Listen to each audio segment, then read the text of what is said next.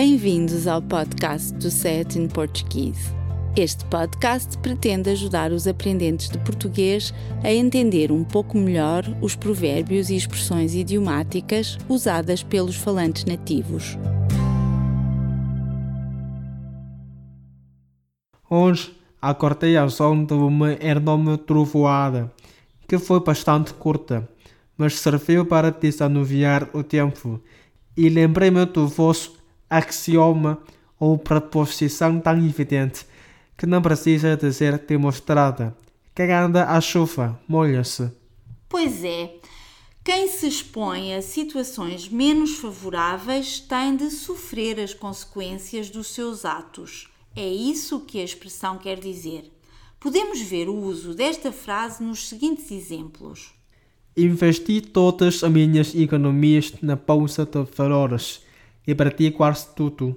Quem anda à chuva molha-se. Já devias saber que investir na bolsa é um risco. Estou farto dos comentários negativos que recebo nas redes sociais. Será que as pessoas não conseguem ser civilizadas? Quem anda à chuva molha-se. Se não perdesses tanto tempo no Facebook, no Instagram, no Snapchat, no YouTube e nas outras redes sociais, não estarias tão exposto aos comentários que por lá se fazem. A propósito de redes sociais, deve dizer-se Ups Apps ou as apps? Depende de que lado do Atlântico é que te encontras. Como assim? A palavra inglesa app é uma abreviatura de application, que os brasileiros traduzem como aplicativo e os portugueses como aplicação. E é por isso que nos sites de Portugal aparece o artigo feminino a app ou as apps e nos sites brasileiros aparece o app ou os apps. E nós, pobres aprendentes da língua portuguesa, o que é que fazemos? Tudo o que têm de fazer é ser consistentes, selecionar uma variedade e utilizá-la sempre. Pode ser um pouco confuso aprender português, mas significa que podes conversar com nacionais de oito países e uma região administrativa especial chinesa, o que não é mau de todo.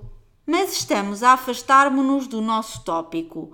Para além de quem anda à chuva molha-se, conheces mais algum ditado que faça referência à chuva? Há o famoso abriu águas mil.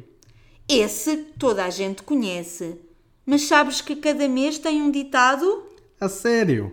E então, qual é o tamanho? Abril ventoso e maio chuvoso fazem o ano formoso. Que interessante. Acho que esses ditados merecem um episódio especial. Boa ideia, mas para a semana quero falar de outro provérbio que também faz referência à chuva. Não se pode ter sol na eira e chuva no nabal. Obrigada por ouvir o nosso podcast. Poderá encontrar mais informação sobre este e outros episódios e descarregar a transcrição do áudio no portal sayatinportuguese.pt. Por favor, ajude-nos a divulgar este podcast, recomendando-o a outras pessoas e partilhando-o nas suas redes sociais.